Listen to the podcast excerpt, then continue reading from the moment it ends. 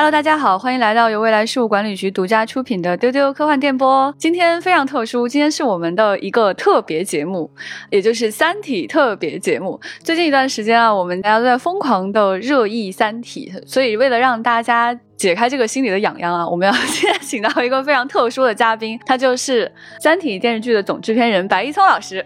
Hello，Hello，未来局的朋友们，大家好，我是《三体》的读者白一聪。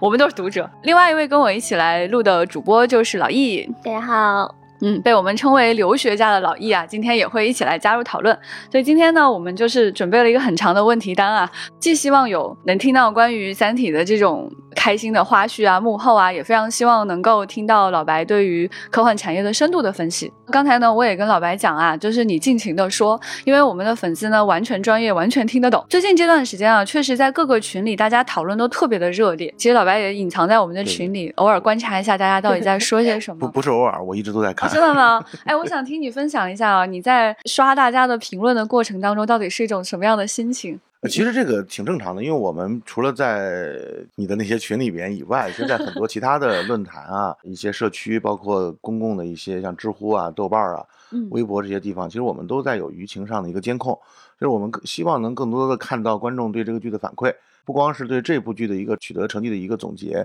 还是对于我们未来做其他剧的一个等于是一个学习的过程吧。我觉得这是我们一直要做的一个事儿。但是我在群里面看到的这个内容呢，坦率的说啊，那个我我我不太喜欢看到的一种内容，就是大家基于对中国科幻的不信任而发表的一些言论。这个当然在我们开播之前一直面对这样的问题，嗯我们也一直在忍耐。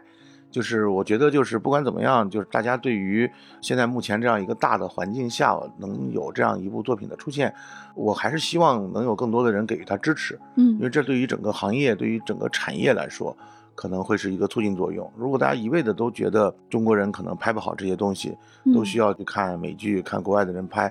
就这会对整个行业和产业带来一些比较悲观的一些沮丧的一些情绪。我觉得这个是我个人不太喜欢看到的。呃，嗯但是这个是事实，我们也应该去面对这个事实。技术上有差距，那就有差距，我们慢慢去努力。但有些东西呢，是因为整个产业薄弱，导致这个产业里面没有更多的资本注入，它就会导致这个我们做科幻剧的时候，坦率就没钱，就好像《流浪地球一》就没多少钱，是到《流浪地球二》的时候，它它才有。明显有钱多了。嗯是的，那我们可能做《三体》这第一部科幻的时候很穷，那么在嗯未来的时候，或许这个产业能好起来的时候，再能够做其他科幻剧的时候，这个慢慢的这个就会好起来了。当我们的资金和国外的那些大的成功的剧，不说追平吧，能有别人的哪怕是三分之一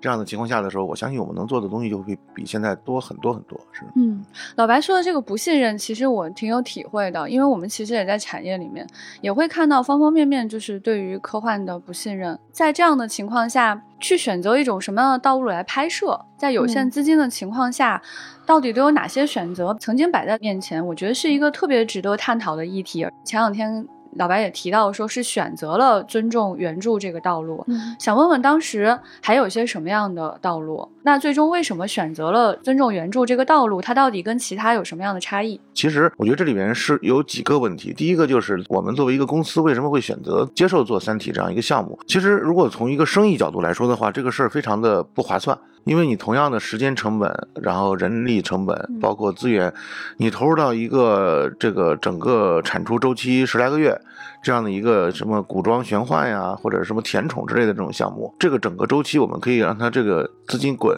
大概五六次。你获得的收益各方面都远远的超过现在做一部《三体》。三体其实对我们公司来讲，最后做这个剧是亏的，因为它的这个非常微薄的，就难以想象的那个微薄的利润，当它摊到七年里面去之后，连成本都是无法覆盖的。但是我们做之前就知道，做这样一个剧肯定是不可能产生盈利的。那可能你做这个剧的一个前提，就是因为大家喜欢《三体》，当然也是我个人是一个很疯狂的一个科幻爱好者。从小开始看科幻，所以就除了《三体》以外，其实我们公司还储备了一些其他的科幻的哎东西。可以一下一么一一一一一会儿可以聊，一会儿可以聊一下。我们先讲，先回答你这个问题嘛。对对对就是所以当时到当有《三体》这个项目的时候，当时我的状态就是比较癫狂嘛，就是那就做吧。其实这中间还有另外一个风险，就是什么呢？就这个风险就是我们很有很大的概率是做不好。就是今天我们可能有一点点成绩，大家有一点点肯定的时候，我们坐在这儿可能没那么忐忑。我坦率的讲，这个戏上线之前，我跟很多网友的心态是接近的，我也不知道我们做出来的东西究竟大家会不会满意。嗯，就是包括大家比较认可的一些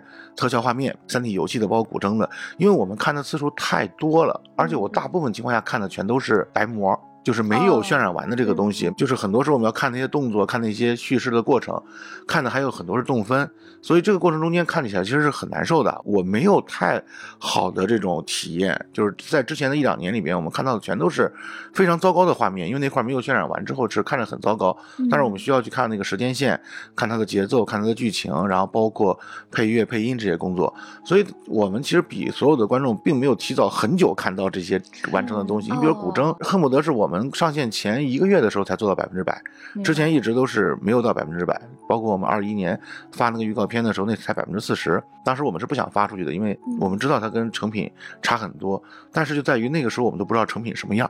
因为没有做过，整个国内的电视剧史上没有做过这样的东西，所以这个信心也是我在开播之前真的是没有的。我不知道最后的观众会是什么样的反应，所以我们在开始做这个项目的时候呢，也已经预判到了有可能这个项目就会做砸。最后是时间放进去，然后，呃，这个名声虽然名声不一定很好啊，但是名声也会砸进去，最后有可能还是一个失败的作品。这种情况都存在着。所以当时我说，这个过程中间，我们整个的参与这个项目的团队，包括杨磊，就是我们都都有点赌徒的心态在里边。就是，嗯，当然我们现在说的好听一点叫捍卫原著，但是其实那会儿真的是是确实我们也不知道哪种方式能把它做好。有一个最大的问题，就是因为咱们可能对《三体》都非常了解了，嗯，这个书最大的问题就是对于很多普通的读者来讲，阅读起来不爽。在一开始的时候，尤其是前几章节，甚至那个书的前四分之一阅读的时候，很多人是在那个位置就弃书了，就不看了。所以我们确实做过一个测试，就是比如说我们找了一批人去问：“你知道《三体》吗？”嗯，你这个问题只要在大学的环境里面去问，基本上是百分之百的全知道。嗯，就你读过《三体》吗？嗯嗯嗯，这里边很多人说读过，然后你读完了没有？其实读完的人这个比例都不到百分之三四十，哦，很多人就读了一点之后，嗯，他就放掉了。您说的这个。不到百分之三四十，这个环境还是说大学吗？大学，大学啊，我们做过一些这个，就是它是这样，它没有那么好看。这个书在一开始的时候，它没有那么爽，所以它进入的是挺慢的。我一直觉得刘慈欣老师他的这个作品的写法，他和呃阿西莫夫啊，包括像我更喜欢的另外一本那个科幻小说《海布利恩》，就是我觉得他们的写法其实有一些那种很不同。对，有一些那种东西，就是它都是进入的时候非常的没有那么的爽。呃，就是阿西莫夫还好一点。第一章的时候，那个谢顿到川陀的时候，我觉得还有一些对未来的展望。啊，今天看起来很可笑，那个拿着一个全是那种 LED 管的那个电子管的一个 iPad 那样的东西。那你起码有一个科幻的奇观。但是你像海布里恩一开始那一帮人在那儿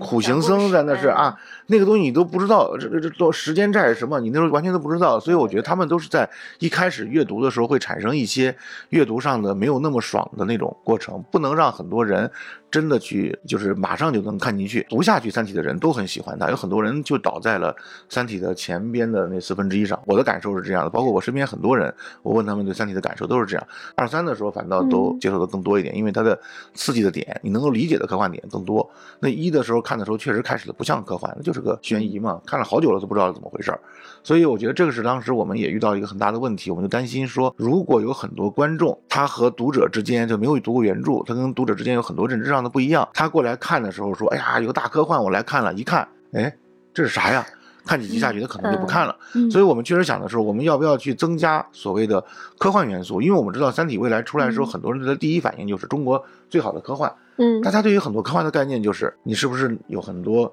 非常大飞船？对，大飞船，然后或者是你小细节上有很多你看到这些不一样的地方，科技含量很高的东西。嗯嗯。所以我们当时就有一版说，我们是不是提升科技感？比如说这个时期不是二零零七年，是二零三七年、二零四七年这样的一个时间，就是所有的东西，比如说他们出门坐的都是呃无人驾驶的出租车，交流的时候用的东西，呃，手机的那些设备是什么样的？啊，比如说是是更多是 AR 的。嗯，然后更多的是增强现实的东西在这个画面里充斥着，做过这样的考量，就是增加科技感。但是后来当时把这个方案就很快就否掉了，觉得就是这里面最大的问题就是我们圆不回来原著的时间线了。对对对，就如果你放到三十年后，叶文洁得多大了呀？现在是，对，而且那个质子过来的时间也会出问题，很难。对对，所以我们说这个时间线实在是圆不过来，说没办法做这个大的改变。然后他后来想，那是不是加点别的元素呢？因为大家都知道，我们中国电视剧里边这个感情嘛，这些东西永远都是收视的高点。说那这里边美女的，你总不能让大使跟申玉飞谈恋爱，你也不能让汪淼去跟杨东怎么样？对呀，就是因为我们说大使跟申玉飞，是不是最近大家老拿那个于和伟跟李小冉那个图片开玩笑嘛？是，然后当时甚至还做过一版，说让杨东以量子态的形式回来，是这样的方式都有。反正就是包括后来就是增加悬疑的、增加动作的，把潘寒的《中华田园计划》整体摘出来拍的这个方案，反正全都有。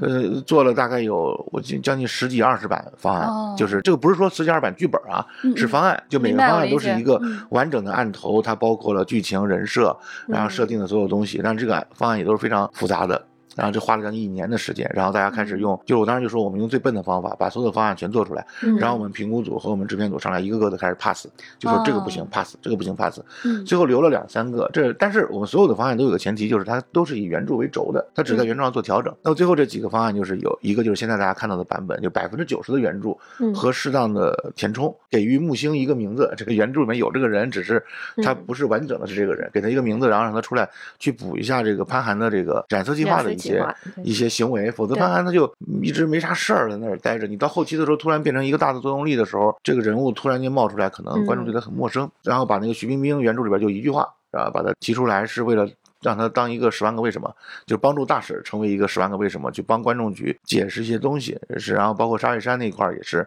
呃，稍微一个是当时我们想加一点轻松的色彩，另外想加一个就是普通科学家面对这种。审计的时候的状态应该是什么样的？我们觉得这有个前提，就是我们在前期跟那些。科学家之间请他们做顾问的时候，就说到这个对撞机如果撞出这种结果，大家会不会自杀？我们给人最早提的要求非常的粗暴，就是给那个对撞机那边那些老师就说，如果你撞出一个，就我们需要你帮我们写一个这个撞出来的结果，这个结果就看了之后你活不下去了，你觉得信念崩塌了。嗯，那老师跟我说我不会的，嗯，说我只会兴奋的要死。如果出现了不一样的，跟我长期以来都不一样的东西，我我们作为科研人员，我一定会兴奋之极。就为什么会出现这么奇怪的东西？所以后来我们也发现哦。原来对于科学家来讲，如果出现了一个他们想象之外的结果，他不会去自杀。真实的科学家问了好多个，所以我们就做了一个调整，就是说让杨东的老师在实验结束前就拿到结果了。这个对于科学家来讲是炸鸡，就是我可以接受算错，嗯，但是我不能接受你提前预知了我的错误。这个是他觉得是这个会出现问题。包括那个我们设计的杨东老师也是。看到这个杨东的真实结果之后，产生的这个世界的一个新的认知，让他崩塌了。那我们给沙海山保留的就是另外一种状态，就当我看到这个东西的时候，我觉得我是被 选中那个人，我想研究它，我不想一生这样碌碌无为的过，我想知道这一切的背后的奥秘，是给他做的这样一个段落，就是这是当时的对原著的一个补充，包括最后就是希望像沙海山跟着一块儿下游戏，做一些游戏的补充，因为确确实实我们调研之后也发现，有一些人进到游戏之后，他没明白。坦率的说，我第一次看游戏的时候，我觉得想象力很酷，但是我没有想明白为什么要用中国的这些人名，比如说伏羲、周文王、纣王，为什么要用这些人名？也是我们后来做剧本做了很久，突然有一天跟梁上说，我说我大概明白这个用这些名字的问题了。一方面来讲的话，三体人用地球上的这些著名的人物，让玩游戏的地球人明白更好的去接受这个游戏；另外一个，他在潜移默化的给地球人洗脑，就是你看你们这个神话中的伏羲，实际上是一个。小丑周文王这样一个历史上非常著名的君王，只会用占卜去解决问题，对吧？包括孔子都做的很幼稚的事情，用礼法去对待这个天地。包括墨子也是做出来东西之后，他是失败，最后还很疯狂。宇宙是台机器，我造出来机器。实际上，他用这些人物在三体人 ETO 做这个游戏里边，对这些文化名人没有给予一个非常正面的表达。嗯，所以他实际上就是在间接的去心理暗示的给所有玩游戏的人去洗脑。让你知道地球文明第一不好，很可笑，在三体文明面前很可笑。然后三体文明是很坚强、很坚韧，一次次毁灭和重生。所以汪淼会说，这是一个不死不灭的伟大文明。然后相比来讲，地球上那些文明就显得有一些儿戏和搞笑。这是我看到很后边、很后边的时候，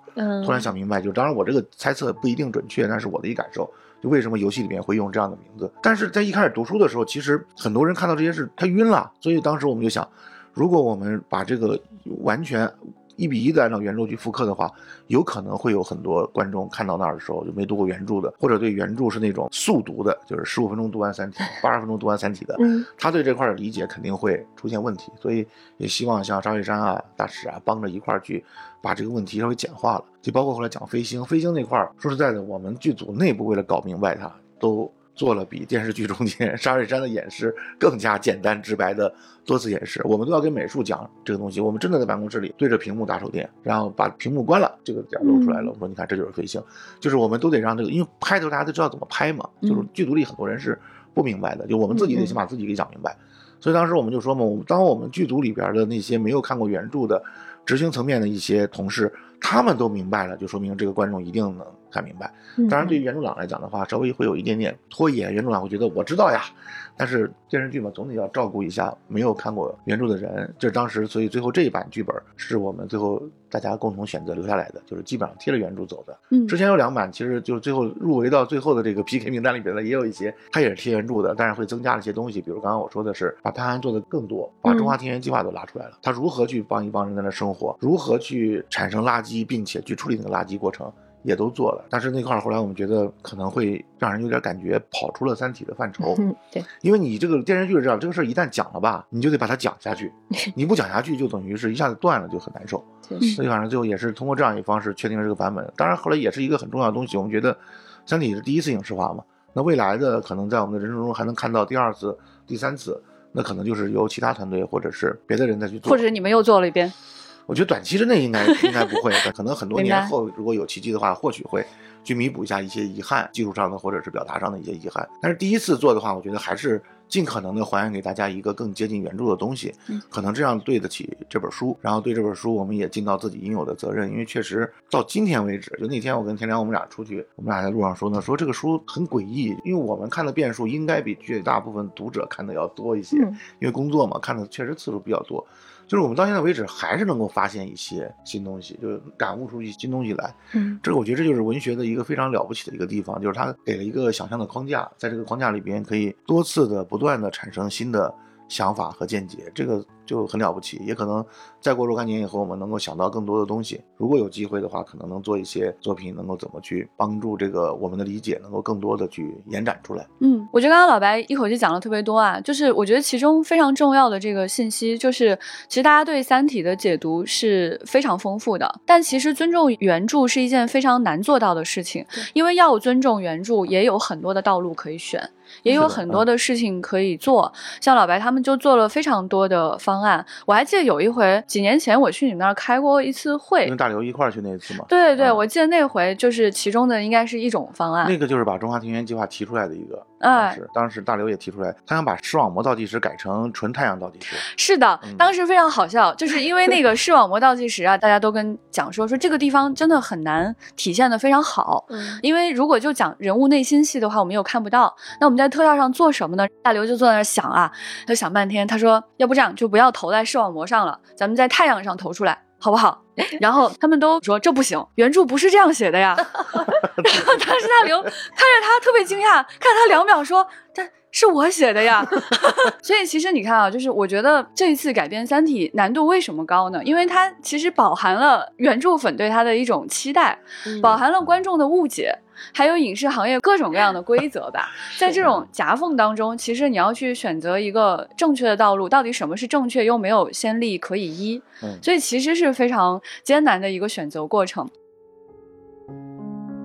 我还想问问啊，就是其实这次我们看到的这个《三体》，你们认为就是你们除了使用科幻这种类型之外，在拍摄的时候你们还用了什么样的类型？这个类型跟科幻之间你们是怎么去融合它的？它的关系是什么样的？我先延展一下你上次说跟大刘一块儿聊那个太阳倒啊计时那个事儿。其实我们在剧中间有一点点，嗯因为当时我们觉得大刘提出这个方案特别的了不起，对。因为他是就坐在那儿说，他说嗯。那要不然这样，就是让质子在拉格朗日点那个位置展开，二维展开，然后呢，等于是它形成一个膜在太阳上直接投，你除非对太阳进行观测。才能看到这个倒计时。嗯啊，当时确实是那个大家就会说你这个不行，改原著了。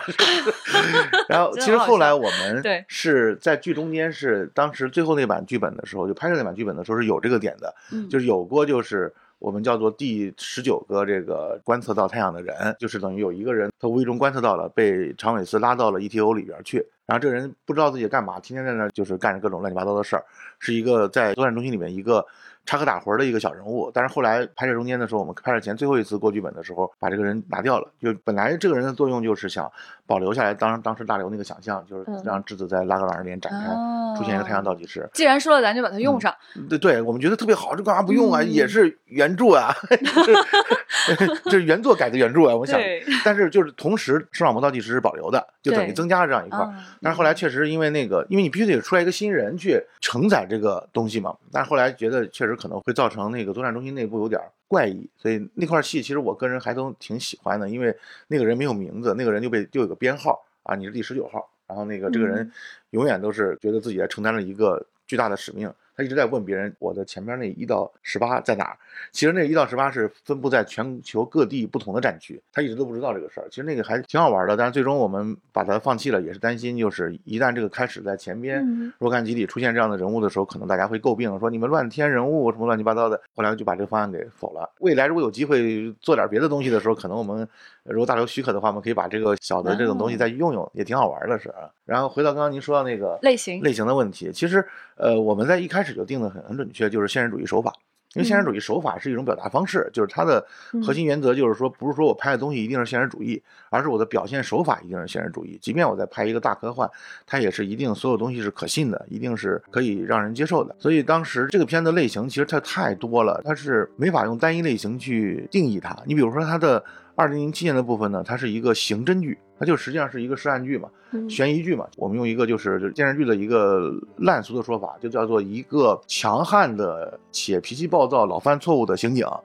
带着一个柔弱的、脆弱的科学家，去了解一起科学家自杀案。这是这样一个故事，这是二零零七年的现实线，然后进到这个六七十年代红岸线，就是一个经历了很多挫折的女子，意外的进入了一家这个冷战时期国内的一个非常前卫的国防工程里边去工作，意外的发现这家国防工程实际上是一个寻找外星文明的基地，这是一个年代的科幻。然后你回到这个古筝的时候，就是什么呢？就是多国部队。啊，为了去拦截一艘收集到船上的这个电脑信号，又防止他们在攻击的情况下毁掉电脑，他们用了一个特殊的方式，把一艘行进在巴拿马运河这个盖拉德水道的这样一艘船切成了碎片，并且这个缴获船上的这个物品。这是一个美国大片儿。然后呢，你再回到游戏里边，是一个非常奇怪和混乱的世界，是一个完全 CG 构成的东西。就是大类型上就已经是四个系了，你要在细分里边的东西，可能能分出好多东西来。所以这个剧当时我们拍的时候，最开始的时候。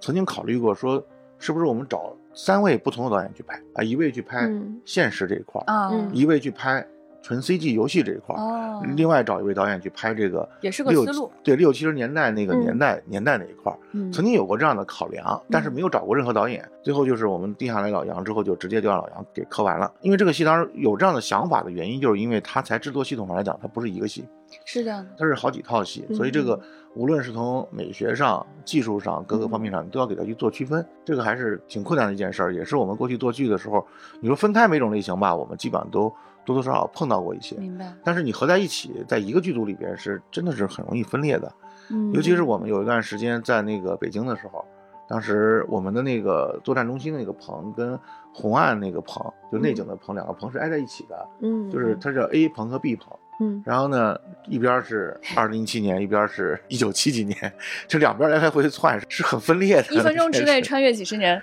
对，然后而且那会儿正好那个两个棚那个地儿，我们处在那个那个摄影棚那个区域，当时要被拆迁，就是要被强拆。哦。那段时间，因为因为本来可能就要拆，但是我们也不知道。然后那个那个摄影棚的所有者也可能没跟我们讲这些情况，我们就在那儿把景搭完了，突然说要拆了，然后就导致了那段时间就是我们要在它拆之前把那块戏拍完，就是白天拍作战中心，晚上拍红岸，每天就在两个时代里面走。就正常原来做好的是准备是拍完一趴再来拍另一趴嘛。那这样因为白天拍作战中心，作战中心人多，就白班的人就多一点嘛。晚班呢，因为更多的是叶文洁跟那杨伟宁他们几个人，还有张帆他们几个人，所以晚上就这几个人上班。所以那段时间也是非常辛苦，没日没夜在工作，对，来来回回窜，来来回回窜。经常我们去现场的时候会走错，知道吗？是在在哪儿呢？啊，A 棚进去。这是哪一年啊？没没拍啊，去 B 棚吧。经常是这样的一个状态。然后那那会儿，呃，子文在现场经常是好几次吧。他就会叫一个那个那个卖烧烤的，就背着那个家伙事儿就来了，在现场在那儿烧烤烤串儿，然后你会看到这边就是。尤其在傍晚的时候，就是一堆这个红岸穿着这个军大衣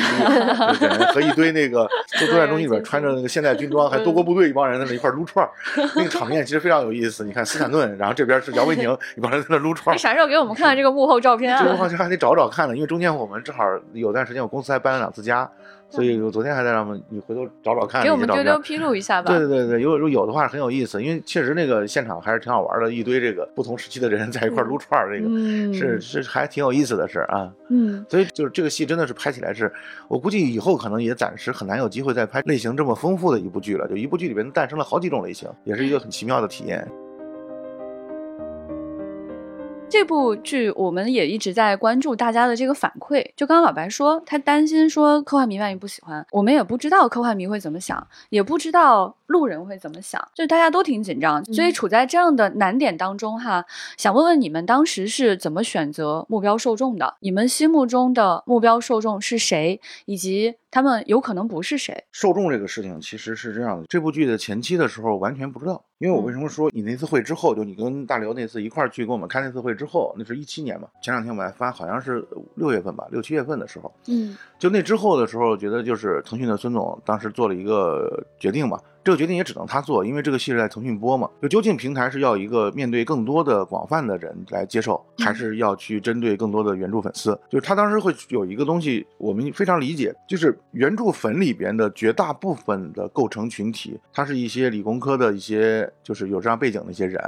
喜欢科幻的人，还有很多是学者，而且相对来说还有很多是高知。就是这些人呢，恰恰不是看电视剧的受众。这个受众是相反的，所以这次前两天那个腾讯他们告诉我一个数据很有意思，说过往他们腾讯的那个一般的剧的那些完播率，它有一个学历嘛，就是比如说初中的、中专的、什么高中的，这这种他们最高的都是那个学历并没有那么高的，可能很多正在读书的人或者学历不是很高的人，他们对于过往的一些剧的完播率比较高。嗯，说《三体》是恰恰相反的，《三体》完完播率最高的群体是博士，哦，然后是研究生，然后是本科，是这样的一个过程。嗯，就是有趣有趣，对对，你你再怎么说就会证明两件事。第一个，这个剧真的是有门槛的，就是你再说它这个那个，但一定是产生门槛了。第二个就是说，我们的科幻的大部分的读者或者是观众，确实学历是偏高的，就是他学历上是要比更大的大众要稍微高一点的，是。所以我觉得这个数据对我们来讲的话，是说明当时。我们做那个决定是对的，就是我针对的是原著，所以最后确实原著粉丝这一块的受众是最好的。嗯，那我们没法去百分之百的兼顾大量的路人，所以我们的路人的那块的数据确实也没那么好。但是呢，就是有另外一个数据，我们感觉上，包括很多外界的反馈上来看，有可能它会有一个很好的长尾。这个长尾可能在未来一到两年，甚至两到三年的时候，还有人会不断的去把它翻出来去看。会会会。呃，然后可能电视台也会选择一些合适的时间去重播。好像今天央视已经在白天开始又又开始播了，嗯，就是它这个可能需要一个更多次的播放之后，能带动更多的人去看它。然后我个人的感受也很有意思，就是我有几个朋友告诉我说，他们有一些小孩儿特别喜欢看，对我就很奇怪，我说你怎么会小学生怎么会喜欢看？说不是全部，而是说可能。这个学校里面有那么几个，就这几个孩子都是那种特别热爱科学、热爱这个理工科，可能对这些天文地理这些东西有着丰富的这种兴趣的小孩。那我觉得很感动嘛。如果当时做了决定，说我们不管原著粉了，我们就做一个 三体人大战情景。我不想生活在那个平行宇宙。就是就是就是，如果说当时有这样一个东西。其实或许啊，数据会很好，你知道吗？就是他看懂了，嗯，真的是把这个刺激度做得很高。第一集恨不得外星人的飞船就到了，舰队就已经起航了，这种东西有可能。那是第二本了。对，就是就是 就是就是我说就是魔改嘛。如果做这样魔改，有可能会产生，就是有一些知道这个被这个《三体》这个名字吸引过来，然后去看这个故事，看的还挺过瘾。但是数据可能口碑会很差，有可能播放量会变得好一些的方式，这种情况有可能会出现。但是我们在一开始的时候把这个方式扼杀了。就没有考虑这个方式，我们还是回到了针对原著粉丝这样一个方式上，所以这点上就是我觉得腾讯在这件事上做的非常有使命感，就很对得起这部作品。然后，因为我们绝大部分人都是希望走这条路的，就是说宁可拍一个就像今天一样，就是它在播出的时候呃有一定的反应，但是这个反应没有说到达一个类似万人空巷的这样一个状态，因为中国的科幻迷也没有那么多，目前就是真的是，而且很多科幻迷到现在为止。他依然对中国的科幻能力是有质疑的，就是他真的是是存在这个觉得，呃，可能这种视觉类的大片儿就是应该属于好莱坞、属于美剧、属于这种国外的这些工业化体系下的这样的一些产物，他们不认可中国的这个能力。坦率说，我也不认可，我自己也不认可。我们自己有的时候都会说，怎么我们就做出来了？就是因为这个是另外一个话题了，就是我们其实国内的行业因为太少，所以无法形成矩阵。它就没有工业化啊，就是非常个体化。这个东西也是是另外一个话题，挺悲哀的一个话题。但是我觉得，基本上从好的情况来看，今年确实给予大家很多人希望啊，有一个非常棒的视觉呈现的《流浪地球》，它的视效做到了，大家基本上可以认为它和。美国的一些视效片没有太大差距的这样一个状态，我觉得这是很了不起的。然后我们做了《三体》，然后可能大家会觉得就是也没有做成那种很低幼的东西，然后甚至在思想深度上，包括技术表达上，也没有比国外的那些大剧落后很多。我觉得这就是一个爬的第一步吧，走都谈不上，真的是匍匐前进的一步，可能会对未来有些帮助吧。是，但是真的是我们也希望有更多的科幻迷来支持一下。嗯，这些国产的科幻剧，嗯，就是就让它的稍稍微的数据能够好一点，能够让未来更多的平台也好，资本也好，能有信心。你比如说，我知道那个思成团队刚做完球闪嘛，在横店的时候，就去年的时候，他们在做球闪，我在做别的项目的时候，我还去看过一次。你们相遇过？对对对，因为我跟思成我们是大学同学。哇，这有意思啊！这个这个大家要认认真听一下啊！这个地方是《三体》与球状闪电的相遇。嗯嗯，这其实大家都没注意，我们的凌云就是童谣啊，我们用的就是童谣的照片啊，是就是啊。哦，我真没有注意，我只注意注意到出现了凌云，但是没有具体看是谁，就是就是相片比较小。凌云的照片嘛，我们用的就是童谣，而且是那个照片在拍摄这两个剧组串通过的，串通有有一点有一点小小的联动，就是就是那个我们都已经快做完。完了片子，然后因为思成比我们晚开机很久嘛，应该是戴墨拍的，是导演戴墨，思成是监制。然后当时我就我们就去问那个思成说：“我说你凌云用的谁？我说我那个那个凌云的那个照片，我一直没给脸呢，一直空在那儿，就是个脸我要 P 上去是。”嗯，我说你是定的童谣吗？他说是定的童谣。我印象中童谣跟我们的编剧梁亮两个人是好朋友，然后梁亮就赶紧跟童谣说：“你把你照片弄过弄过去。”好像那个时候童谣都不知道说啊，球场定我了。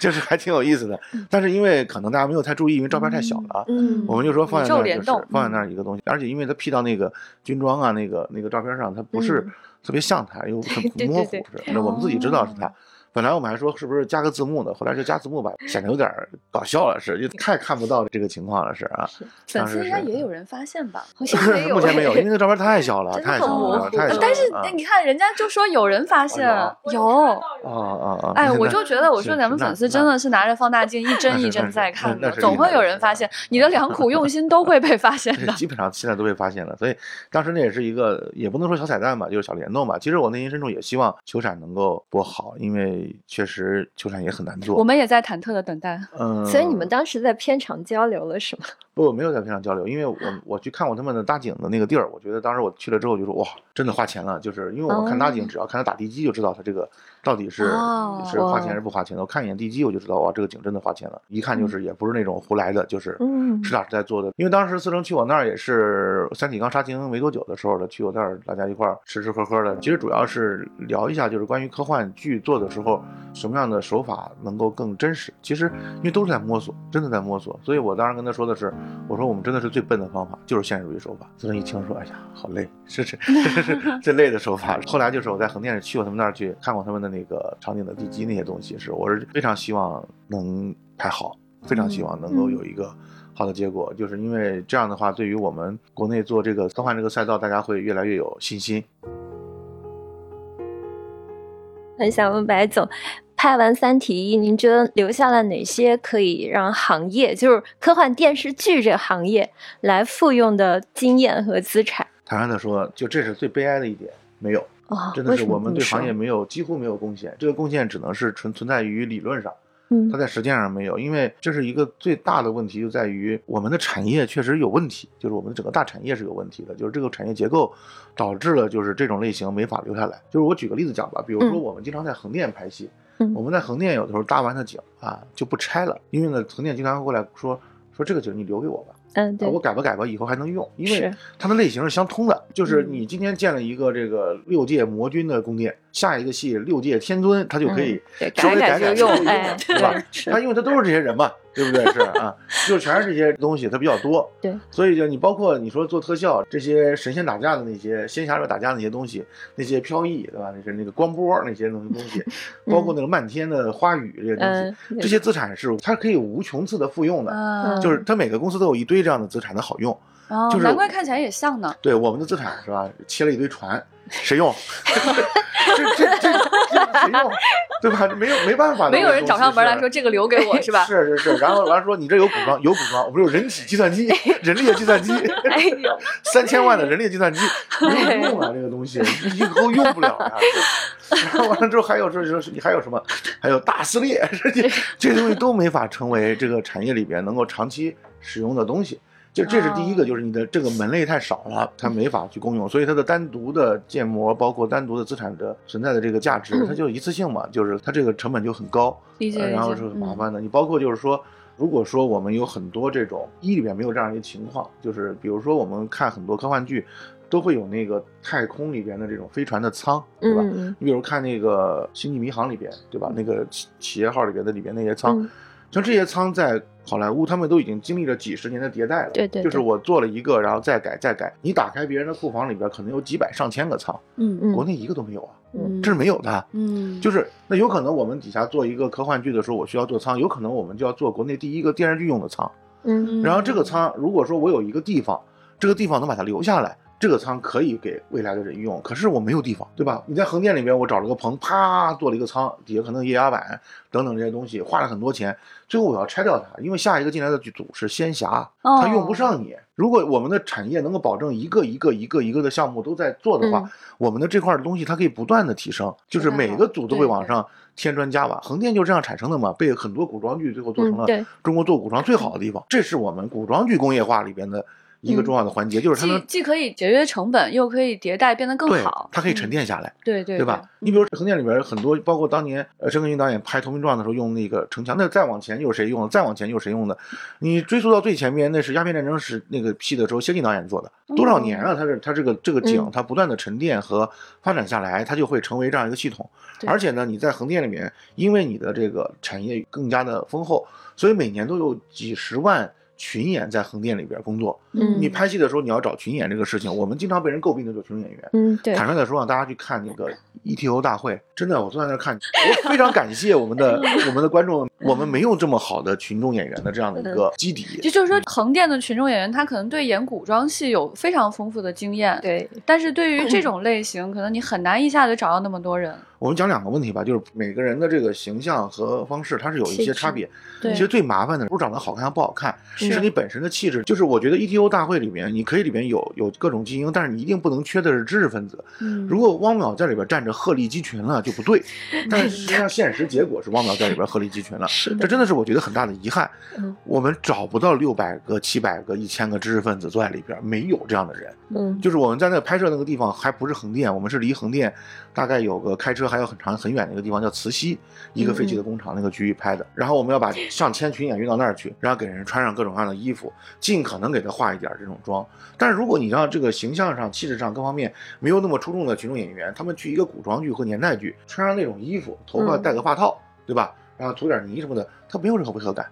他是你是可以接受他的。一个古装剧里边走来走去的人是可以的，可是你在一个这样的 ETO 聚会里面出现这样的人，真的真的，那天其实杨磊也非常不开心，就我们的副导演还要去排人，就是把稍微形象更符合一点的人往前一点，嗯后景更差这样的一个情况。但是这个已经是就是我们产业上出的问题，我们没有对吧嗯？对，这不是说咱们一次两次请科学家去化缘就 能解决的问题，是的，是的，这问题就是产业薄弱的一个体现。对对，嗯我们当时就说嘛，我们去纳米中心跟当时的科学家们做会谈的时候，嗯出来我们就特别感触说，天哪！你看坐在底下那每一个人，你一看他，他就是个学者，嗯那个气质好羡慕，好想把这些人搬过去好用，想让他们来给我们演戏啊！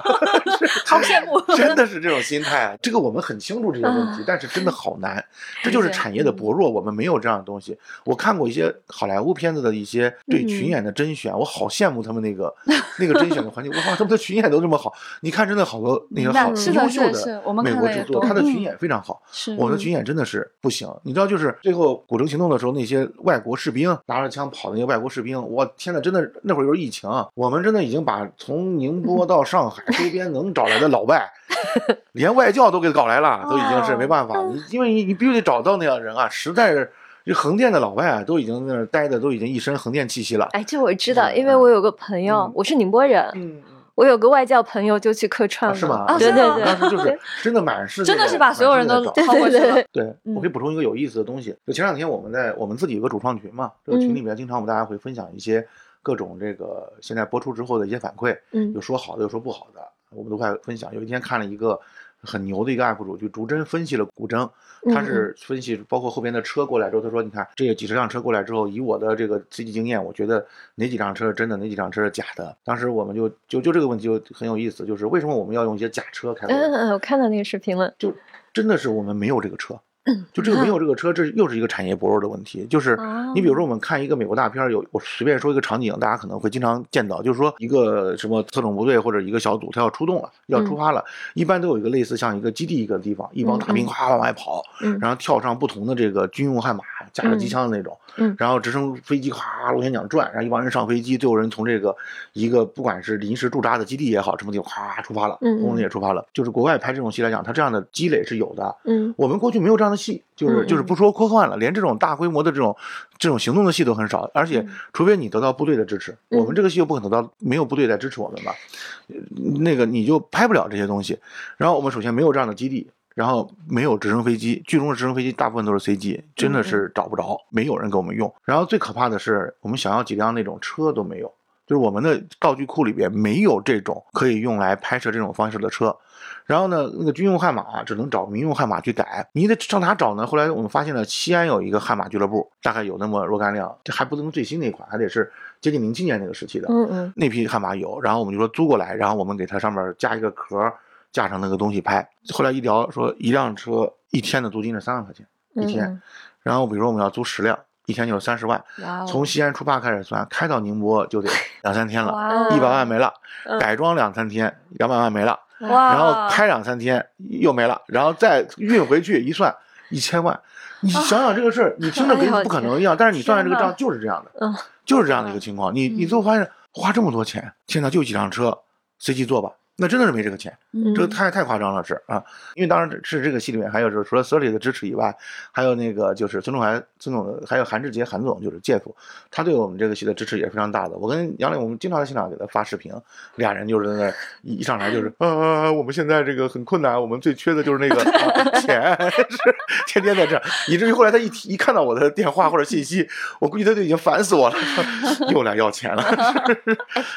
那说到这儿，咱们能透露吗？就拍摄到底花了多少钱？不算演员和后期宣传那些呃。没有，我我不知道后期宣传花多少钱，因为宣传有 嗯嗯整个预算在里边的。是这样的，就是说我这个可能是这样，这个确实有个商业的机密在里边。嗯实际上来讲的话，我只能讲，对于这个题材，腾讯已经给了极大的支持了。当然还有一个前提就是我们的这个戏的时间太长了。嗯，就当你时间长了之后，你的时间成本在里边造成的这种呃所有的开支也会增加。所以我们的痛苦吧，就是这个缺钱的这个状态，一部分原因是因为这个题材，另外一部分原因是因为我们真的是没经验，因为嗯。没有做过这种剧的时候，很多东西是在前期的时候你预料不到的，这个花多少钱，嗯就只是我们按照常规的想法，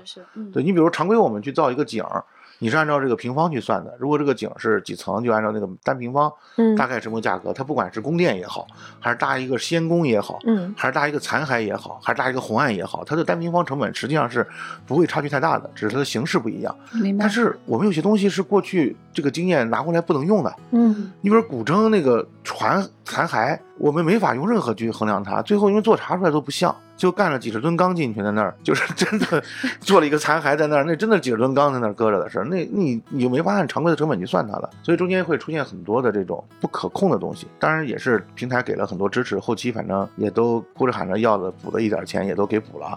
反正最终结果呢，觉得挺好。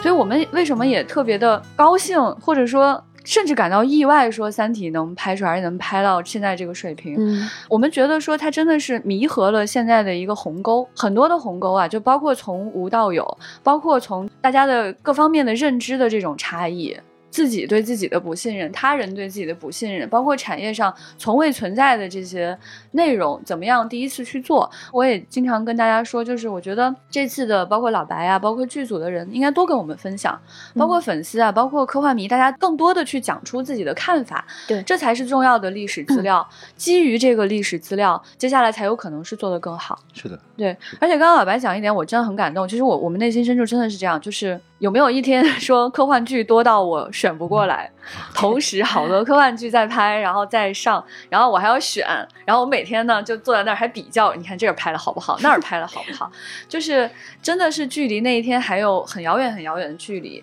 但是我们。其实对这个事儿挺有信心的，包括最近其实我们也在很多主流媒体上也在讲这个事儿，就是像我我是八零后嘛，就是我我们八零后就会觉得说，就是科幻迷还是相对少一些的那个时候。现在其实对于年轻人来说，他们不太能不接触科幻，他不见得像咱们这么，深入爱科幻，，但是他不可能说不消费科幻，他什么渠道可以避免他不接触科幻啊？到底怎么怎么怎么去逃开科幻这个门类是很难的。对，所以未来就是这个巨大的需求量。跟嗯现在这个有限的供给量之间，这个鸿沟到底谁去填补？我觉得今天的所有努力都是特别有价值的。其实是这样，就是这有一个很大的一个问题，就科幻迷啊，他和这个粉丝他是有本质上的不一样的。嗯科幻迷是理智的，是非常理智的，粉丝是疯狂的，就是哦，我明白你意思。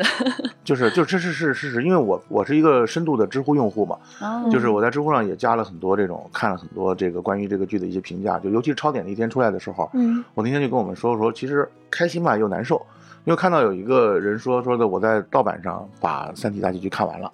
看完之后呢，我觉得很愧疚，我回去补了十八块钱，哦，好。但是这是很少的一部分人，就是很少的一部分人，嗯。因为盗版资源太多了，嗯，就是这就是一个看剧的这些科幻迷和粉丝之间的区别，嗯。粉丝他们会想尽办法去花钱，就是我一定不但我买，还得号召我全家去买，嗯。甚至如果我能买十份儿，我就买十份儿。他一定要把这个数据做好。但是真正看剧的这科幻粉，我的目的就是看剧，我不是干别的，我就是看剧。嗯看完之后好了，我觉得，哎呦，确实这帮人挺不容易的，给补了个十八块，这个是我们表示感谢。但绝大部分人真的就是拿盗版看的，很多很多拿盗版看的是，就包括那天我跟你说群里边还在分享盗版，我为什么觉得一两个其实虽然没啥用管理，员但立刻出是来警告。对，但是其实呢，就是在任何地方都是很多很多这种东西。就坦率说，这个十八块钱超点跟我们一点关系都没有，但是。就是如果《三体》这个剧在腾讯上卖会员，嗯卖不过一个甜宠，那这就是《三体》的问题了。但是事实上，结果有可能就是这样，有可能它就卖不过某一个豆瓣分还没有我们一半高，然后播放也非常难看的，但是它有流量的演员的嗯这样的一个剧，它卖不过它。明白。就最后结果是这个，这个结果呢，其实它也是今天的现状对它就伤害了这个门类对于平台的信心，啊。他觉得这个人家不花钱呀。嗯人家就是就是不来买这个票啊，这个就是我觉得是是一个，反正现在目前也是现状，但是我们觉得很无奈，但是也接受，同时呢也希望就是更多的人稍微的，如果条件允许的话，就支持我们一下，就是嗯呃这个钱跟我们一毛钱关系没有，但是呢它会对于未来这个门类决策，决策上会有很大的帮助。对，这就是数据的一部分嘛。对对对对，因为坦率的说吧，张鲁一也好，于和伟也好，王子伟也好，他们的粉丝不是那种饭圈式的粉丝，他们的粉丝真的说我喜欢这个演员的表演，嗯而不是说我要为哥哥打 call，我要给哥哥生孩子这样的 这样的粉丝，不是，对吧？他是他是相对来讲这个群体是不一样的，嗯没有人给他们做数据嘛，是这样一个道理。所以我觉得这是这个剧的吃亏的地方。你换成大家作为抛开去回到这个社会上来讲，作为一个正常人，如果让你去投钱，你投谁啊？对不对？而且那个项目可能一年回本了啊，你这个项目五年起步。那人家都不愿意投你啊，是存在这个问题。是上线那天的时候，总觉得为什么我们没点流量，这是一个很矛盾的，因为确实你会你会输在这个很多数据化的这些东西上。是，啊对，所以今天我们来看，就是这个现状就是这样，它的逻辑就是相对来说是一个扭曲的逻辑，就是我们作为科幻迷，我们看到一个好演员把这个戏表演出来，肯定是我们最想看到的结果。是的，我觉得我们未来可能最憧憬的结果啊是是现在 Friends 那种地位，就是 Friends 什么地位？朋友们，Friends 就是它搁哪个平台哪个平台就一定续订。对吧？是它如果不在这个平台出现了，它甚至会大规模的影响续订。所以，如果有一天说科幻剧达到了这样的一个 受欢迎程度，那真的是梦想的一天。那确实，距离那一天一定还是有一些距离的，包括社会认知，包括现在的商业逻辑，包括数据逻辑，它不是一天两天就能被改变的。到到现在为止，还是这个门类在整个几个平台里面虽然都有嘛，我们除了刚刚说到的那个像球闪，嗯然后包括像火星孤儿，我知道可能也要快上了，但是我不太嗯不太熟悉那个团队，就是有一些，但是它不多，就这个门类整体来讲还是不多。人家提到电影，可能还是国番团队的电影可能会给大家信心，未来它需要多，真的需要多。如果当时你说每年我们能看到十个科幻剧，那这个产业就开始起步了。很不一样了对。回到刚才那个问题，您手里现在还储备了哪些其他的科哎，幻？就是，啊嗯，，实际上就是我这是一个情节问题，当然也有可能是一个最终是公司的一个亏损。就是我从中小学开始就比较喜欢看一本书，叫《银河英雄传说》，啊但是哦就是这个版权在在弄哦，但是很难弄。这个它跟《三体》性质不你一样可拿的都是大部头呀。对啊，确实说起来叫银鹰吧，全世界没有真人化过，那么多年了，对吧？它有几十年了，这个戏三四十年了，呃不不止了，好像都只有。宝冢有一些演出，它有，它它呃，对音动动漫是有的，是。嗯然后也不知道为什么我们抽风了，把它给这个不是不是是这样，因为国内之前有很多人想拿它，最后是我的一个朋友他们拿到拿到之后，但是他们当时后来因为策略问题没有开发下去，我就把这个嗯你咋净给自己上难度呢？是嗯，反正我以前的想法就是，有一些项目是我人生中间特别想做的，甚至是我去从事这个行业都特别希望去能做的东西。如果有一天碰到这样项目，可能我就会不计成本的去考虑加油加油怎么弄啊。当然，银鹰是另外一个类型了，它是太空歌剧嘛。但是现在这个时代，我也不知道太空歌剧是不是会有更多的人去接受它，而且它的思想内核跟《三体》是完全不一样的。它实际上是基于我们国家的三国的这个核心来的一个东西嘛，是。我们丢丢前段时间刚刚采访了田中老师，对，你还有计划拍一些 轻松点儿的科幻吗？有没有不这么上难度的科幻？有没有啊筹备我？我之前做过一个，就是嗯当然当年也是因为那个时运不济嘛，就是我们在一五年的时候做过一个原创的，叫当时的名字当然后来被改了。我们最早的名字叫《记忆中的未来》，是一个核心讲述时间线修复的一个一个故事。哦，但后来因为上线哎的时候，平台觉得觉得没啥，那个名字太傻太傻了，给改了一个嗯名字叫《执念师》。当然当年数据还不错，做了两季。然后如果有机会的话，希望把它捡回来，因为那个项目当时还积累了很多粉丝。嗯它是一个软性的，因为它没钱嘛，就是拍的一些偏软性的东西，但是它整个大的概念还是比较有意思的。这是我个人比较喜欢的一个类型，就是过去对未来的修复，然后来满足未来的条件这样的一个一个东西嗯，还是嗯原创的。但是现在确实呢，就是就还是科幻门类的问题。如果这个嗯门类多点开花了，或许我们还有机会。嗯嗯，就是反正我接下来的，就是我们公司肯定还有很多商业片儿要拍，就是你公司要吃饭，要要赚钱，但是同时我们都理解呃想都理解投入的就是能够真的花五年甚至更长时间投入的，其实就是像《三体》或者是《银鹰》这样的。银鹰呃有有太强烈的我个人的喜好在里边。明白明白。呃，就是嗯少年时期看到的东西，然后对这个我们的征途是星辰大海这样的东西感受太深了，是吧？就就就是对杨威利太喜欢了，所以会懂你。对，嗯，希望能 哦时间是吗哦嗯因为版权哦快到期了。加油呀，加油！对，其实我我我其实我我们真的是特别宽容的那种科幻迷，我我们真的是 特别鼓励型的科幻迷，我们真的特别特别希望就是这些东西都能被拍出来。我觉得它就是一个重要的起点，就是你站在今天你看到这个结果之后，你当然可以说哪里拍的好，哪里拍的不好，你还可以这里更进步。但是没有这个结果，我都不知道该说些什么，我们不知道从哪里开始可以去评判。而且最近其实我问很多的朋友啊，他们就是可能各行各业，他们不一定看国产剧，他们甚至不一定看美剧。嗯，他们就是一些对科幻这个门类感兴趣的人，他们都评价非常高，他们追得很高兴，所以特别的期待，就是接下来会怎么做。我们就想听听你现在有什么打算。就是刚刚我想补一下，就是也替我们的这个很多部门去，就是有个机会替他们去表达一下这个他们的辛劳。你比如说我们的几家后期公司其实嗯真的很悲壮，就是因为他们原本的想法呢，我们忽悠他们嘛，就是说，哎，做《三体》这样的剧，国内最 最牛的剧，你少收我点钱啊，然后呢，你这个公司做完之后就火了，嗯以后呢，一人一想，国内最好的这个特效就找你们了。这几家公司确实被我们忽悠的，也都是给的地地板价，就是我们当时就给人给人讲，就是让让人家收个成本价，就是嗯很很成本的一个价格就做了。但是后来呢，就是开始跟人说，你看你要不要这个地儿我得再加一点儿，就是不断的在那个很已经很低的价格上不断的加工作量。嗯就是哦呃，说这边不行啊，这个我得再加点这个东西，加点这个东西，慢慢再往上加。然后最可怕的是，这是二二年去年的时候，嗯还有二一年包括年底的时候，这个疫情包括我们整个行业的萎缩，导致了这些特效公司原本他们的考量是，我拿三体这个项目呢去做知名度，嗯但是呢，我拿别的项目呢维持公司的运转。嗯嗯是结果，好多公司到后来没有别的项目了，对，是就，特别惨，你知道吗？好嗯悲壮啊！就是他公司，就是我们一去，好多公司只有三体项目了，说我们现在别的项目都没了，因为行业萎缩了。嗯是，然后疫情又不开戏，嗯那公司说我们只有三体这一个项目，然后也没有钱，还贴着钱在这儿嗯做。然后呢，更惨的是动不动就被封控了。嗯，我们有有有家公司被封控了三次还是四次，一封就是将近一个月，真是很崩溃啊！是到最后的时候，其实我们现在目前大家其实挺宽容的，就认为我们的那个特效还可以。其实我们自己知道，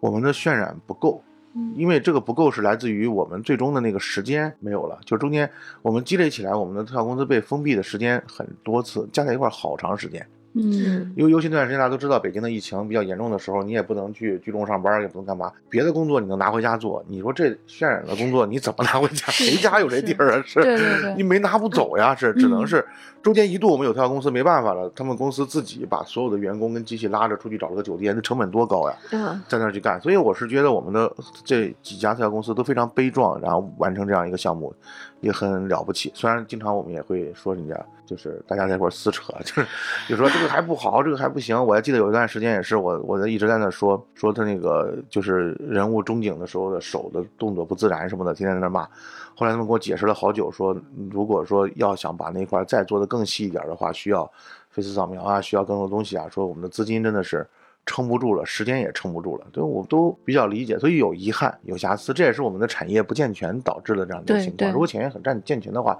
这种情况不该出现的是。嗯对对对，对是，对我其实这段时间真的听了太多悲壮的故事了，啊心里真挺难受的。就是不仅仅是就是《三体》啊，就是包括《流浪地球二》，包括《流浪地球一》，嗯其实它幕后都有很多很悲壮的故事。就就是我就希望对，就对对，你说那个开荒那个话，嗯就是我我就觉得说，希望有一天就是这些公司都能赚上钱，让优秀的人才就一直能留在这个公司，一直工作下去，包括他们的经验，包括他们做过的事情，都能在未来起到一个就像横店那样一层一层奠基的这个作用，一代代迭代。就是如果说都让大家在幕后做的这么难啊，这个产业真的很难这样坚持下去。因为确实就是你看到了今天郭帆的成功，可是你知道国内是不是有其他的科幻剧夭折了，或者嗯拍到一半没钱了，或者是压根儿拍都拍不出来？一定有。你看到今天《三体》，我们今天还算是没有拍砸，我能坐在这儿跟你侃侃而聊。如果现在这个被骂成狗了，我们现在也已经就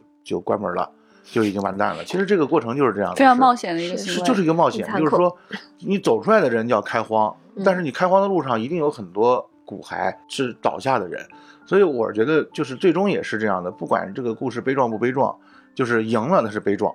输了就是个笑话，死了都是活该。这就是这个行业，我觉得嗯任何行业都是这样，生存本来就是很残酷的。我自己的感受啊，是觉得就是我们今天要尽量的去保持一个谨慎的乐观的一个态度，就是谨慎的乐观也谨慎的悲观，就不能太过于的觉得就是我们走走对了一步以后就会怎样。就观众一定是要求非常苛刻的。我们今天可能很多原著党们会给予《三体》一个第一步的一个认可，但是如果我们后面做的戏稍微有一点点不对的地方，我们瞬间就会被淹死。这个我们很清楚。今天来捍卫我们的人，在未来打我们的时候打的是最狠的，这是必然的。我是非常认可这一点的。所以我们想避免未来被人打死，不能够说现在跟所有的科幻迷讲说你要支持我们、鼓励我们，不是，就是我们拼了劲儿的把把下一步做好好。对，嗯你到时候打我的时候，你找不着抓手，你不知道有有什么打我的时候，你只能过来接着去支持我，那就是好了。所以我觉得这是掌握在自己手里边的。然后就是需要真正支持的有两个点，一个是平台，平台需要有一点所谓的责任感，但是我我们也都知道，平台都亏着钱的，现在是他们，你让他在一个人在不挣钱的时候再给你讲这个热爱这件事很困难。另外一个就是，如果说从国家的政策层面上，对于这样的一个题材类型，你如果愿意给一些支持啊，例如说对于影视公司是不是有一些补贴，或者是税务上的支持，对吧？对你像我们这个项目干了七年，然后最后一算，就是亏钱的，一定是亏钱的。你大家就想一个特简单的道理，资金成本每年多少钱？嗯你乘一下七还是复利，乘下来之后，你觉得这公司可能不亏钱吗？以百分之百亏的是。所以这这种情况下，你是不是有一些政策上的东西能够让我们的亏损减少，或者是让我们能略有点盈余，能够支撑成本？这样对于这个行业的发展才有帮助。资本不是跟你讲情怀的，资本一定是讲回报的。是所以我是觉得，就是说，其实在一个产业崛起的时候，它需要有各方面的支持，然后否则全是靠为爱发电这件事儿，其实很痛苦，很不健康。对。这个行业不应该是说，就是让那些有热爱的人负重前行，它应该是大家都应该能够在这里，就是有自己生存的空间，这个行业才进真正进入到一个非常健康的状态。您觉得我们今天的这个现状，距离那种更健康的、大家都良性运转的那个状态，哈，时间上你觉得还差多久？我觉得最少得有五到十年吧，最少嗯最少的话，因为它是需要一个改变。我一直说，就是说我们应该面对更年轻的观众。嗯更年轻观众不是因为年轻的观众他的意识心啊或者怎么样，实际上是一个习惯的问题。嗯就是我在过去经常讲一个问题，说我认为所有的观众他的一个非常严苛的一个分界线，在我这儿看来是嗯九五年。就九五年前和九五年后这个分裂非常大，嗯为什么？因为我们的这个都知道，iPhone 这个手机是二零零七年的时候问世的，嗯也就换句话说，对于九五年出生的孩子，他人生中接触的第一部手机，九五年以后的孩子是智能机，嗯对吧？十二岁嘛，我用第一部手机很正常嘛。嗯就小孩现在手机用的早嘛，有的可能十三四岁才用，他人生中接触的第一部手机一定是智能机。但是九五年之前的小孩，就包括九零年的小孩，他可能到零七年的时候已经十七岁了，十七岁的时候嗯他已经用过一些诺基亚呀、摩托罗拉这样的按键机了。就他第一次接触的手机不是智能手机，第一次接触智能手机的人的一个习惯，最重要的是他是对虚拟环境下的支付是有这样天然的优势的。嗯，就是你想一个问题，就是我们现在就是我们都是从那个过去非智能手机走过来的人，你你去吃饭的时候，你再说加一盘菜吧，加瓶饮料吧，你不会有任何想法。可是你有的时候在 i s 通上去下一个软件啊，花几块钱的时候，你会犹豫一下，你心里不由自主的很多人会犹豫一下嗯，其实这个钱很少，但是你会犹豫，对，然后让你在这个 A P P 上去买一个什么东西，花几块钱什么的去犹豫。就十八块钱的特点其实不贵，是的，让你去游戏里面买一个皮肤，我先不说贵的了啊，几百块钱的皮肤，可能我们很多人都会犹豫，它是习惯问题。但是对于九五年以后的小孩，他人生第一部手机就是智能机，他没有经历过那个过去那个非智能机的这个时代，他的所有的消费都建立在移动端上，是他是从 S 通上这个开始去花钱的，所以他的消费习惯特别好，他是愿意在虚拟的这个产品上以及这个无线支付上去花费的人。他的习惯上在上面花点钱是很正常的，所以这批观众真的是未来是希望，并不是说他有钱或者他愿意花钱，是习惯好，而过去的人习惯不好。就是坦率讲啊，知乎上很多大神都还习惯找资源，这都啥年代的事儿了？是啊，啥年代了？求求种，你你一听这词儿，你就知道这哥们儿你都是从谁什么时候开始玩月的人了，对，这个但这个习惯呢，是一种是那个年代的一个文化的一个 一个过来的东西，对吧？嗯对就动不动就求种，对吧？就是这样，你一听这个你就知道，这都是都啥人啊？都是都是那那个时代过来的人。你说他去花十八块钱，有的时候会有这样的心态啊，就是你让他花钱去看，他会觉得我怎么可能花钱去看呢？其实他有可能，我是中戏的嘛，嗯我们学校同学经常毕业之后有的同学去去演出嘛，嗯大家都过去去看戏，嗯不买票。嗯，为什么呢？都觉得哇，戏剧学院的买票太丢人了吧？我们怎么可能买票？就我们甚至到剧场剧场门口站着，就是有的戏等一会儿能等到个熟人给我们带进去。啊，我们为什么要买票？嗯？但这个行为，我是在零几年的时候突然间改变了。我觉得是我们都不买票，你指望观众买票啊？嗯就是你差这个，当然演出票价有的时候贵一点嘛，你差这几百块钱嘛，为什么要让别人去亏呢？是，所以后来我就养成习惯，就是有朋友的戏去了之后，我就买票去看，嗯甚至买票请人别人去看。嗯不是好人，是因为那个就是你会发现，对，这是一个商业行为，大家都得吃饭，你不能说，呃，因为你是搞话剧的你就得穷，以前就这样的状态嘛，搞话剧的你就得穷。哎，是是理解，现在你发现，就是你不能让人这么这么穷，你得让人吃饭才能有这个门类才能走下去。对，所以就的是我就是在在知乎上感受特别重，有知乎上很多那种大神都是求资源，有的人说我今儿看完了，点人哟，你看的超点吗？不是，我看的是资源，哎，发一个呀，就是你一看点进去看吧，确实是一个很有学识的人，他还给我们写评论写的好多，嗯我也不好意思说你大哥，你都写那么多字儿了，你你买个会员不丢人。但是有的人会觉得，哎呀，我都看你的剧了，消费意识的对问题这是一个嗯意识问题。所以我说，再过个五年以后，可能就这批孩子们，他们越来越大，甚至他们处在为一些文化消费的对这个习惯就起来了，对他习惯好了，嗯嗯，甚至他们习惯好了之后，他会去抨击那些不花钱的父辈们，嗯说人家拍个戏不容易，你为什么不给人花这点钱？这样的话，这个环境慢慢好起来了。其实我是觉得，当我们的精品内容付费超过了粉丝付费那一天，就是这个行业最好的时刻开始。因为你再说情怀，再说其他东西，都比不过最后你产生的价值，对，对吧？你就美国的科幻做那么好，星际迷航做了这么多年，如果他他他不挣钱，早烂了，不可能拍到今天的是。是，嗯对，诺兰电影那么好，对吧？是，然后他不挣钱，谁让他拍啊？是没有道理的事，所以还是得内容这块儿慢慢的能够走到一个他能够真的让这块从业者能活下去的一个状态。我觉得其实大家也在谈一件事啊，就是科幻它其实有其他的那个就是收回成本的一些方式，当然主要是在这个周边方面。但我觉得老白谈的很现实啊，我觉得周边是另外一件事。对就是我们首先要说这个文化产品它自己有没有办法收回成本，自己有办有没有办法赚钱。对，周边其实有想想也挺悲哀的，因为我跟季龙也聊过几次嘛。对那个我也特别希望三体宇宙那个那个东西能卖的好一点儿，嗯这卖的是不错，算很好了。嗯但是呢，我一直在跟他聊一个问题，我说我觉得客单价低了。嗯，你看看国外的好的手办卖多少钱，你这边做一个玩意儿才卖多少钱？为什么差那么多？但我也很明白，他只要卖的贵了就卖不出去了，马上盗版就起来了。就这个嗯问题，版权意识在国内确实还是比较淡薄的。嗯其实讲到这个，我还讲到一点，就是我前段时间有一天就是看到我们以前剧组早年的时候参与过这个项目的一些人，呃，不是一些特别主要的人，他在朋友圈里在那开了个什么小店，就开始已经不干这行了。在做别的东西，其实有的时候我看的时候有点挺悲哀的。虽然可能他现在做做这个卖货，可能过得也不错，但是我觉得确实是就是当年都是很有理想的人，然后起码在这个事情上都愿意付出，然后这个时间啊，包括生活方式等等，让他们没法很好的去让自己活得更体面。呃，可能选择了转行这些事儿，就有的时候就是我们这个行业挺难受，就在这儿呢。其实我们讲到这个剧里面还有两个人，我也觉得非常的重要，就是我们的盖社，就可以就是我们就是叫小卢小安，是一个盖社团队的两位两位盖设人员，他们有一个事情是非常有趣的，就是可能你们都注意到我们那个多站中心那个大的那个蓝鲸的骨骼，那个东西一开始是没有的。他们两个从第一版盖设的时候就不断的把那个蓝鲸画在上面，就一直在画那个蓝鲸。我们你画它干嘛？他说：“你既然选择这个定位是个博物馆，我们想放一个蓝鲸在这，意味着这个历史啊、人类的灭亡等等东西。啊，那那那那那不行不行，太太跳脱了。他们俩就坚持在画，画了两年，就是每一张图上都要把蓝鲸画上去。然后他也不说，他说没事儿，他说你们到时候拍照拿掉，那不是？画到最后，我们全组的人等到梁磊他们都进来之后，看这个图的时候，看到最后把这个蓝拿掉之后，所有人觉得这不是作战中心了，成功洗脑，思想刚硬，是吧？成功的给我们所有人打了一道思想刚硬，最后这个蓝鲸就就挂在那儿了。是因为正好那个三体拍完的时候，我们公司新公司搬搬地方买的装修嘛，我特别想把那个东西搬到公司去放着，因为当时因为做的比较廉价，泡沫的一拆全碎了，是就破碎了没了，是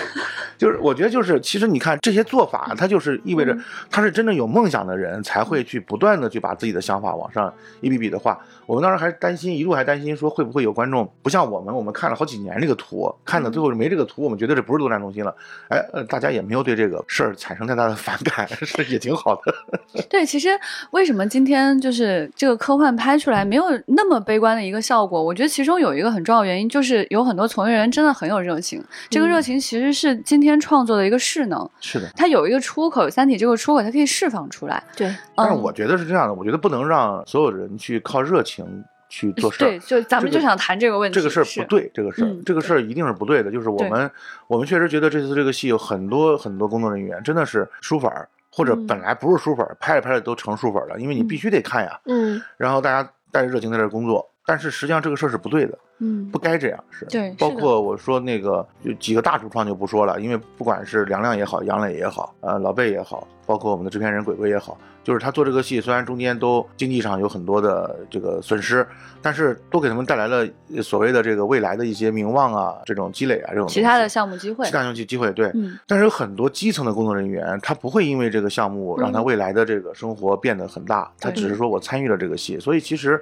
嗯，嗯在这个过程中间的时候，你同样原本接一个戏可能一百多天完事儿了，你来过这个戏就时间特别长，所以对他们来讲也是一个不公平的一个事情。就是热情是有，他们可能也会很开心，发个朋友圈，这么好的作品我也参与了，但对他未来人生不会有太大改变的是。所以我是觉得这个行业要好，还是需要让未来就是这个产业里边的所有的人，他得有合理的收入。我们先不说挣钱。就是他要有合理的收入，这个收入起码能维持你一个相对来讲体面一点的这个这个状态，我觉得这个蛮重要的。就我个人做《三体》这个戏，因为包括我的团队，包括鬼鬼他们，我们最后是零片酬，我没有拿，就是没有拿。原因是因为，因为我们如果底下因为人很多这个项目，然后你最后时间那么长，你需要让别人去起码有个每个月的一个补贴吧。就最后我们就定了一下，就是我们的那个制片管理层团队上面以上的人都没拿这个钱，大家就为爱发电吧。但是我们可以这样做，因为我们是个公司，我公司还有其他的别的项目能让我们去吃饭。但是对于很多基层的工作人员来讲，他不是这样的，他没有更多的机会。所以我也觉得，就是这个行业如果未来